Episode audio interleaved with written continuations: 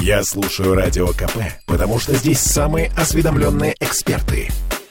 И тебе рекомендую. Здоровый разговор. 13.03 в Петербурге, и мы в прямом эфире сегодня будем обсуждать, как отличить родинку от меланомы. А, нет у нас людей, у которых родинок на теле нет. Мы это выяснили с нашим сегодняшним гостем, специалистом Максимом Астраханцевым, заместителем главного врача по лечебной части клиники Евроонко. А, врач-онколог, химиотерапевт. А, Максим, добрый день. Добрый день. А, и сегодня мы в прямом эфире и будем говорить о том, насколько опасны условно говоря, ультрафиолетовые лучи, как э, раньше распознать, что делать и прочее, прочее. Но сегодня мы в студии не вдвоем. У нас э, прекрасная гостья Яна Соловьева, мама блогера Ульяны Ишкатовой, которая длительное время вела блог о болезни и ушла из жизни полтора года назад.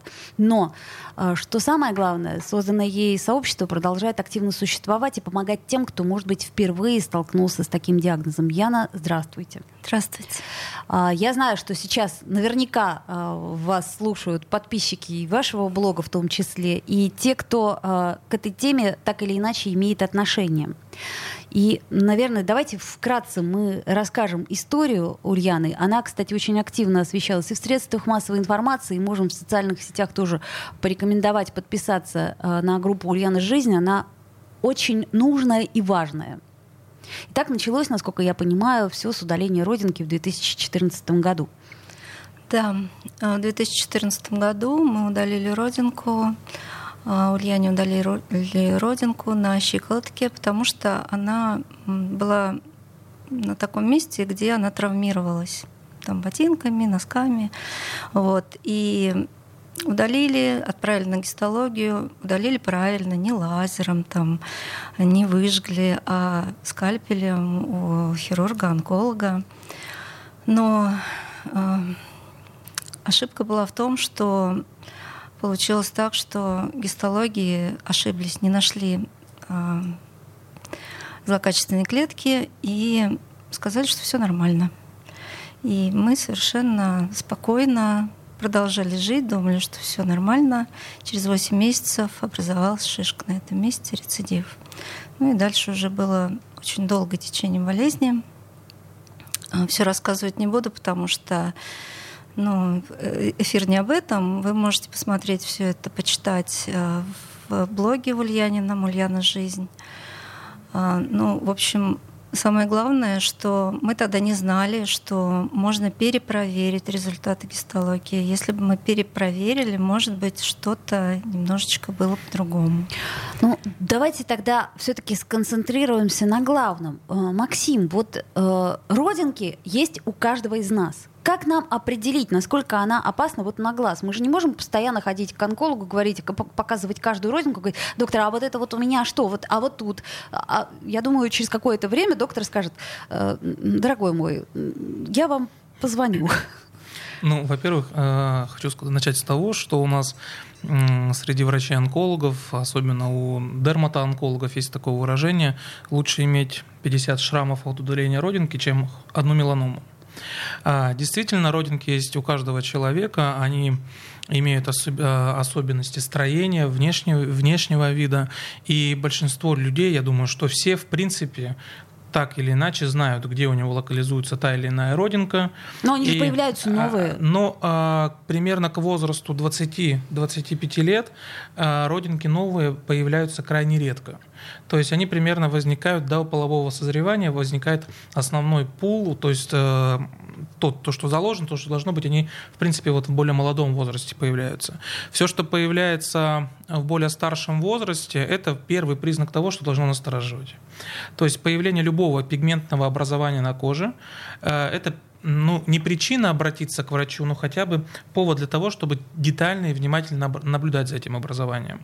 А, Все то, что отличается внешне от э, тех родинок, например, которые есть, это э, уже есть на, на теле, я часто говорю пациентам, сравнивайте, например, родинки на левой руке и на правой руке. Если у нее там появилось, сказать, посмотри, отличается, не отличается. Если, в принципе, одно и то же, из нее растут волосы, то с большей долей вероятности, что это обычный доброкачественный пигментный неус. Но если образование имеет а, особенности цвета, то есть они более темные, или а, неоднородность окраски, неровные края, а, растет. Это признаки того, что, скорее всего, с этим образованием что-то не то. Это повод обратиться к врачу. Вот. Но э, в чем коварство этого заболевания, даже вот на таких, э, там, то есть бывают пациенты обращаются, образование меньше сантиметра, там 5 миллиметров, 4 миллиметра, они уже в своем своей структуре могут э, иметь признаки инвазивного роста и уже быть опасны в плане прогрессирования, появления метастазов и всего остального. В литературе вообще можно встретить такой термин медицинский, как меланома, как царица рака потому что образования маленькие, э, на них мало кто обращает внимание родинка и родинка, но даже эти вот маленькие образования, несколько миллиметров, могут наделать таких дел, которые, к сожалению, могут э, в конечном итоге фатально заканчиваться для пациентов.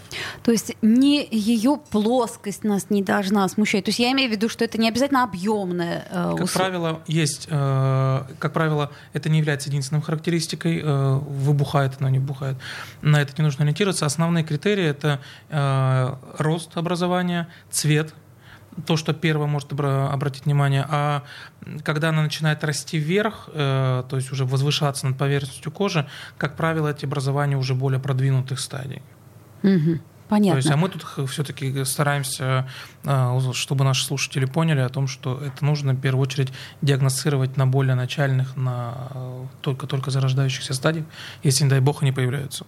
А что касается а, вот прогрессирования э, э, этой болезни, конкретно меланомы, то есть мы говорили с вами э, не раз о разных вариантах онкологии, да? То есть если, например, условно говоря, опухоль в груди, она, ну, как сказать, чаще всего все-таки излечивается и весьма успешно. То вот что касается меланомы, ну, я не знаю, насколько такой вопрос, конечно, очень э, дилетантский, но тем не менее, статистика есть какая-то а... по выздоровлению?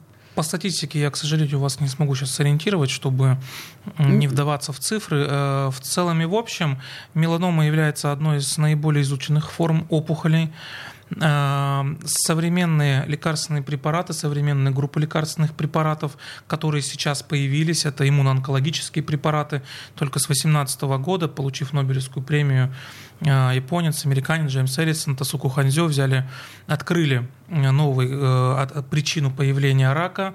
Ну, одну из причин, почему иммунная система не убивает рак, появились новые онкологические препараты, иммуноонкологические препараты. Они начали, в первое, на чем начали изучаться, это именно на меланоме. То есть э, меланома является в этом плане достаточно передовой Э, нозологии, которые используют современные варианты лечения. Очень редко используется химиотерапия. Чаще всего это иммунотерапия, либо таргетная терапия. Угу. То есть э, совершенствование методов диагностики, детекции причин развития рака э, дает возможности для большого пула терапевтических опций. Поэтому, говоря о безлеченности, конечно, если заболевание имеет метастатическую форму заболевания, то есть есть метастазы, радикально вылечить это, как и при другом раке, невозможно. Но сдерживать это э, держать, скажем так, в узде. Как, это в каком-то смысле можно, рецидив. да. То есть даже угу. вот случай э, с Ульяной с 2014 года, где рецидив через 8 месяцев и, к сожалению, конец этой истории наступил в 2022 году. Это 21. О, 21 угу. году. Это достаточно большой период, и немногие пациенты могут э, этим таким э, похвастаться, потому что тут огромная заслуга мамы, самой пациентки, когда пациенты интересуются заболеванием, современными методами лечения, конечно, это дает свои результаты в продолжительности жизни.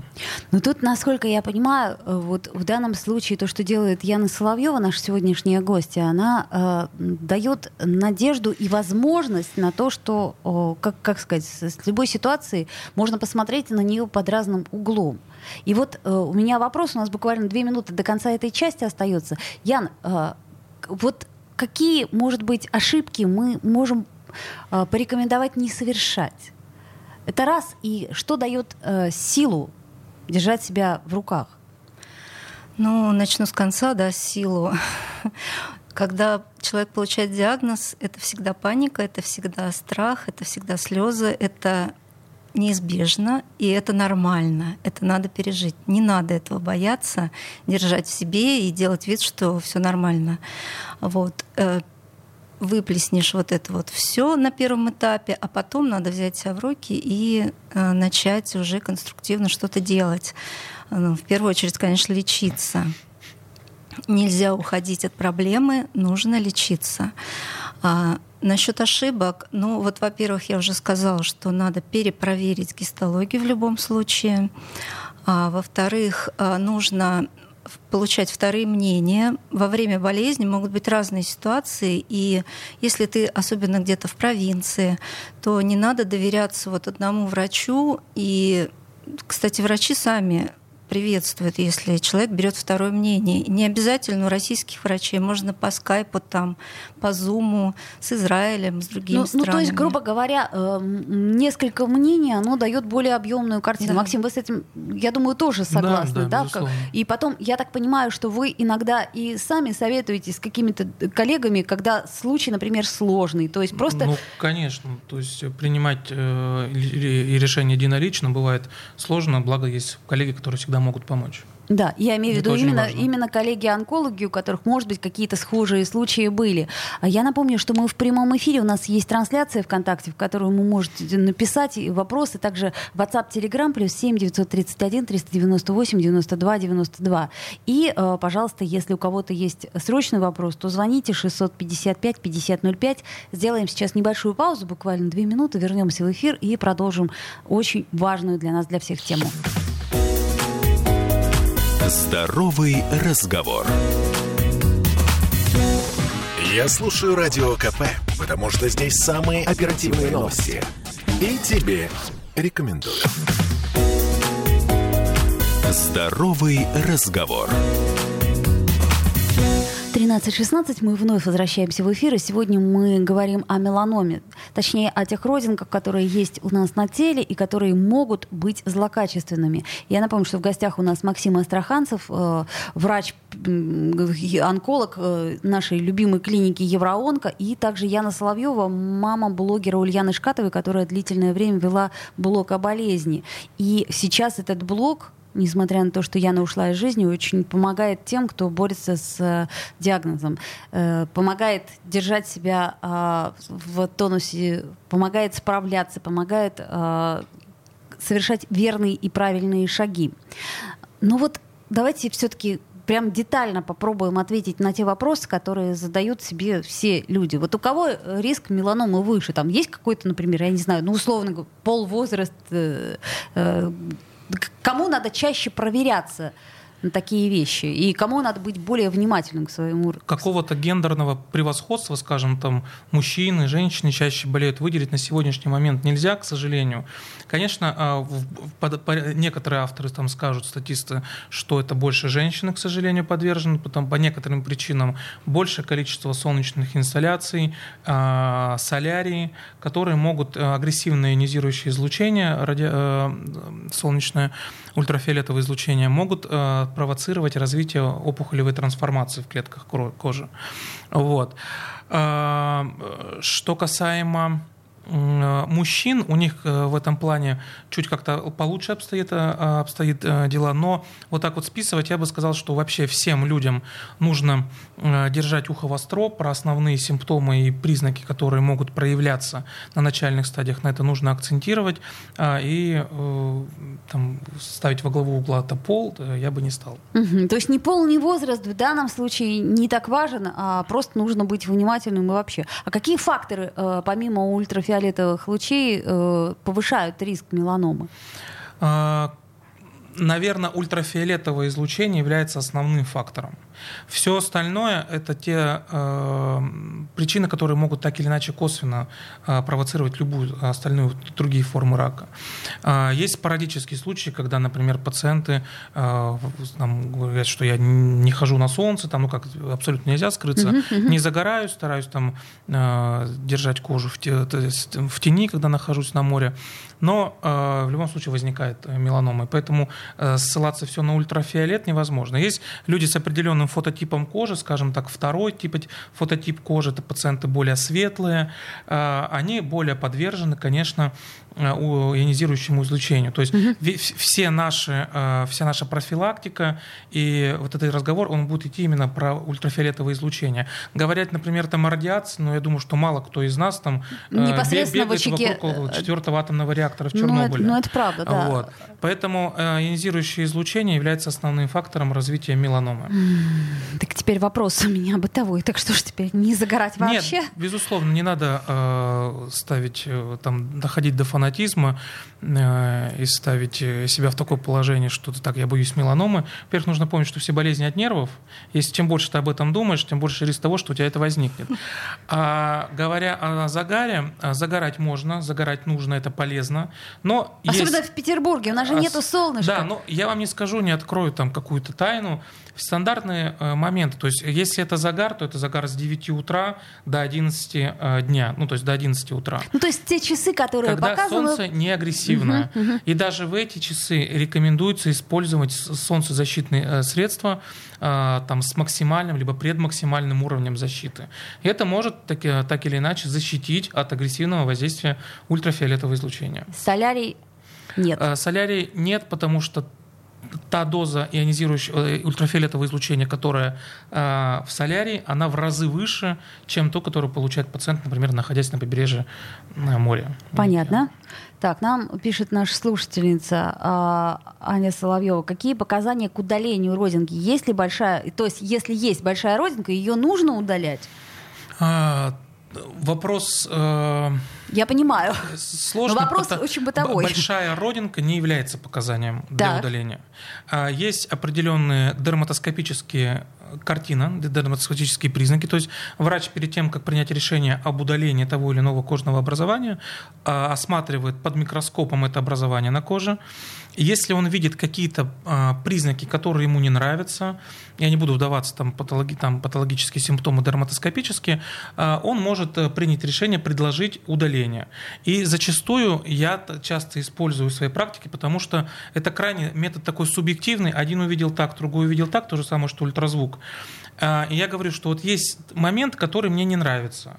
Но в целом я не вижу ничего плохого, мне кажется, это все хорошо. Но лучше, Но лучше не это удалить. Рисковать. И часто бывает так, что мы удаляем такие образования, когда и получаем заключение, э, скажем так, э, э, пигментное, то есть доброкачественное образование с признаками дисплазии, с признаками того, что клетки начинают размножаться уже неправильно и сколько-то лет это может переродиться в рак. У меня есть знакомые, э, я искренне надеюсь, что они сейчас меня слушают, э, когда я, например, у знакомых увижу там родинку, которая мне не нравится, я их с большей долей вероятности заставлю удалить эту родинку для своего успокоения, успокоения там, близкого человека. У нас на работе был случай, когда медсестра, проходя мимо меня, э, я у него увидел родинку, я вот рассказывал э, Яне о том, что я говорю, слушай, мне не нравится твоя родинка, давай удалим.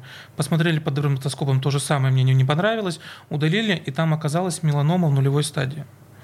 Вот, поэтому Мел, меланома в нулевой стадии, это значит, что еще очень это много значит, можно сделать, да? Это значит, что удалив ее, никакого лечения не а, показано. даже и лечение не Да, на этом, как правило, это выс, крайне высокий процент излечения. А, Яна, а как часто к вам обращаются, а, например, мамы или те, кто сейчас вот узнали о своем диагнозе? Каждый день. Каждый день. То есть день. Это, это мы к вопросу о том, что мы вот с Максимом все время пытаемся понять, как, а, точнее, Максим-то это понимает на практике, я пытаюсь понять, как а, онкологу быть еще и психологом. То есть насколько врач должен э, аккуратно и тонко понимать, кому и как он говорит о диагнозе и где брать поддержку, да, и вот в данном случае я искренне считаю, что это хорошая история про поддержку. Еще раз напомню, что э, в эту группу вы можете Ульяна Жизнь писать, подписаться, смотреть и прочее. Но а все-таки это не повод не ходить к специалистам. Это очень важно. То есть в данном случае я все равно делаю э, упор на том, что даже если вам кажется, что все в порядке, лучше обратиться к онкологу. Хорошо. На, насколько я понимаю, что э, даже если здоровая родинка постоянно травмируется, то это может быть опасно. Или я ошибаюсь? Ну, это вот история, собственно, то, что рассказала э, мама Ульяны. Действительно, постоянная травматизация – это тоже риск. Э, есть, э, это не является стопроцентным. То есть, если ты травмируешь, что у тебя стопроцентно на этом месте вырастет, э, вырастет рак, вырастет меланома. Но постоянная травматизация пигментного образования, часто это бывает у пациентов, например, у женщин в зоне бюстгальтера, на спине, Э, это место, где мы застегиваем джинсы, штаны, э, то есть на передней брюшной стенке, внизу живота э, эти образования в области голеностопного сустава, носки, ботинки. Действительно, их лучше удалять, потому что э, постоянная травматизация. Что такое травматизация? Если постоянно мы э, подвергаем какому-то механическому воздействию клетки, э, которые э, имеют высокий потенциал деления, а они являются таковыми клетки, э, клетки родинок, угу. то травматизация, это запускает их снова. Травмировали, им нужно восстанавливаться. Они запускают процесс деления. И вот если это происходит год, два, три, пять, десять, они могут просто сломаться в один момент и сказать, что я уже я не знаю, как мне дальше делиться, и начинается запускается процесс э, развития опухолевой ткани. И уже делиться они будут не да. так, как нужно. Понятно. Но а есть ли какое-то, может быть, не знаю, комплексное обследование, чтобы посмотреть и проверить сразу все свои родинки? Современные технологии это позволяют. Эта методика называется Photofinder. Э, это э, аппарат, который э, не без участия врача, там большую долю, я скажу точно, человек, который работает на этом аппарате, делает врач, но это цифровой фотоаппарат, который делает э, снимки кожи. Компьютерная система обрабатывает эти э, родинки, которые она увидела, и нам, э, дает понять врачу, что ему не нравится вот это образование, это и это. Врач после чего берет в руки цифровой дерматоскоп, и уже прицельно самостоятельно рассматривает, э, дает рекомендации по удалению, либо наблюдению. В чем плюс этого, э, этого исследования? Оно занимает примерно около часа, может полтора часа. Ну, оно того стоит, Но оно того всему. стоит. То есть э, вы сделали карту родинок, вы можете прийти через полгода, через год, врач в базе вас найдет и посмотрит, как изменилась та или иная родинка за тот период. То есть, вот. грубо говоря, еще и динамику мы да, можем. Да, не, не просто на глаз, а вот вроде как, Пациентам знаете, мне с меланомой кажется... мы рекомендуем это делать обязательно. Но я бы, честно говоря, порекомендовала это сделать всем, Каждому, у кого да. есть родинки, а родинки есть Особенно у всех. активно у нас этот аппарат работает э, у нас в клинике в Краснодаре. Э, это регион, где повышенная солнечная инсоляция, и там достаточно большое количество, и неполнослышки знают, что благодаря этому э, аппарату большое количество предраковых состояний, образования с тяжелыми дисплазиями и меланом на начальной стадии было удалено. А, друзья мои, я еще раз напоминаю, что, в принципе, за наше здоровье, кроме нас, никто не ответит. И поэтому мы должны очень внимательно прислушиваться к своему организму, э, очень внимательно наблюдать за собой. И, э, ну вот хорошо, Максим сказал, уж лучше 50 э, шрамов от удаленных родинок, чем потом какие-то проблемы. Не, не доводить это до фанатизма. Потому что у, меня, но... у меня была пациентка, у которой было 78 шрамов от удаления родинок. А, да, но при этом соблюдаем здоровый баланс баланс. Спасибо большое Яне Соловьевой. И подписываемся все на блог Ульяны.